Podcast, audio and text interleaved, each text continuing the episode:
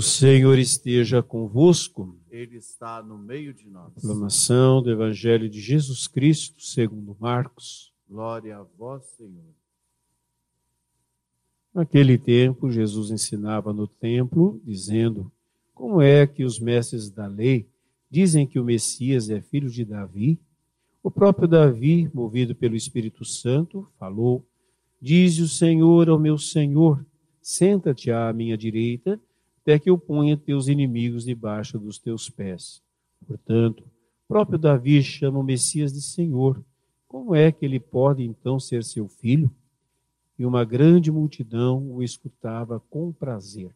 Palavra da salvação. Glória a vós, Senhor. Pelas palavras do Santo Evangelho, sejam perdoados os nossos pecados. Santo anjo do Senhor, meu zeloso e guardador, se a ti me confiou a piedade divina. Sempre me reges, me guarde, me governa, me ilumina. Amém.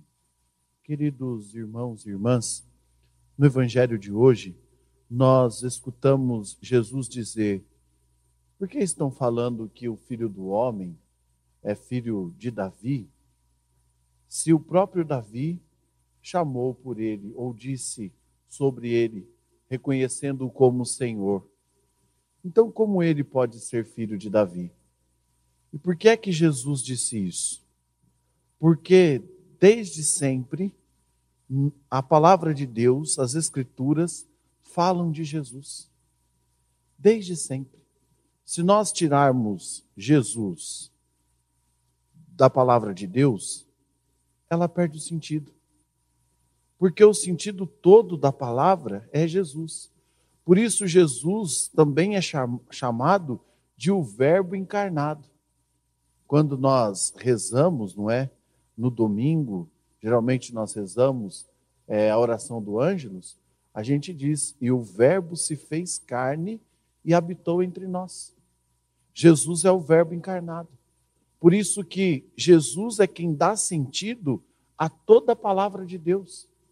Jesus é quem dá sentido a tudo aquilo que nós lemos e aprendemos nas Escrituras.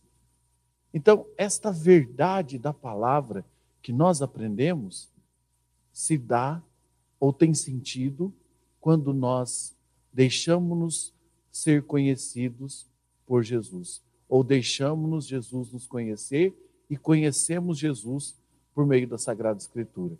Aí faz todo sentido tudo que todos disseram sobre o Senhor, desde do começo, depois na lei, depois nos profetas, na tradição, tudo que foi dito sobre o Messias faz sentido em Jesus, porque ele não é só a palavra, mas ele é o Verbo de Deus, o Verbo encarnado. E é vendo isso que nós, então, voltamos para a primeira leitura de hoje.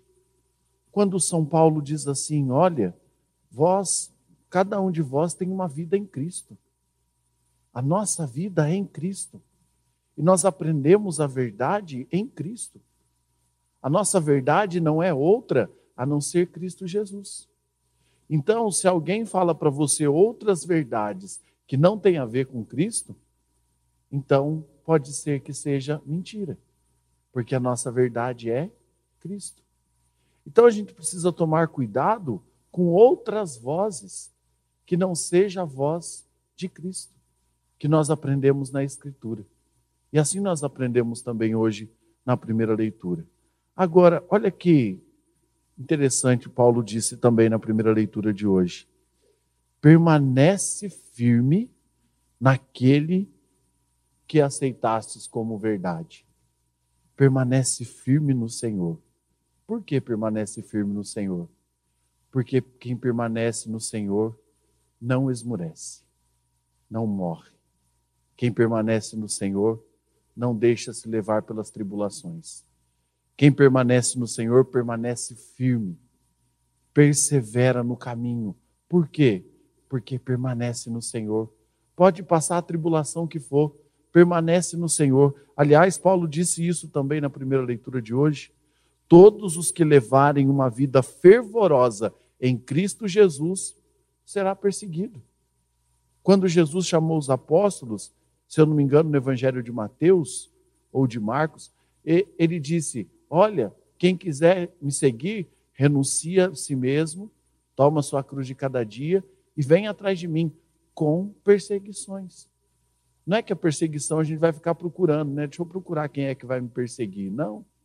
Mas é que isso acontece de uma forma natural, vamos dizer assim, com aquele que decide permanecer em Cristo Jesus. Por quê? Porque quem permanece em Cristo Jesus se destaca. Não se destaca no sentido de se aparecer, de querer se mostrar para os outros, não. Mas se destaca porque é fiel na sua fé, se destaca porque ama como Jesus ensinou a amar, se destaca porque faz o bem, mesmo diante de uma circunstância ruim, não deixa de fazer o bem.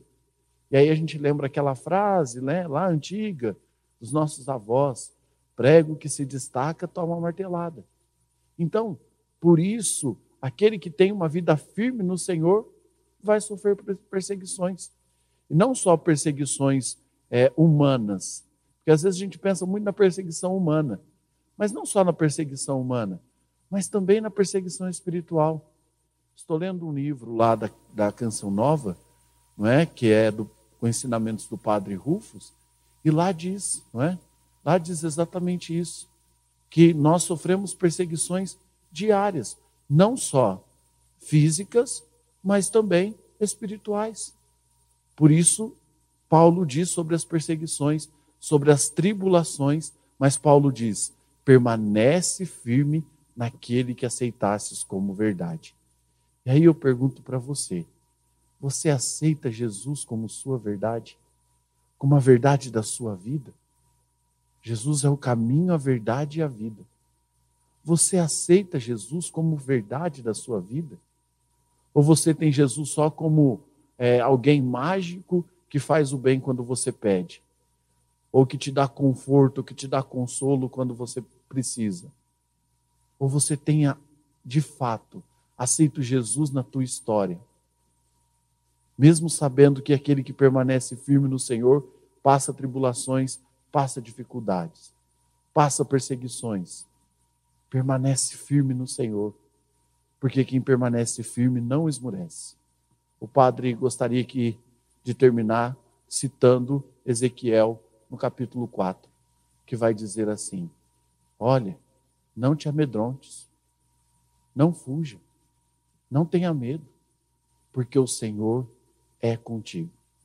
Se você abrir o coração e deixar ser conhecido e conhecer Jesus, não tenha medo, porque Ele é a sua força, Ele é a graça que nos sustenta, que nos fortalece e que nos leva sempre no caminho da vida. Seja louvado nosso Senhor Jesus Cristo, para sempre seja louvado.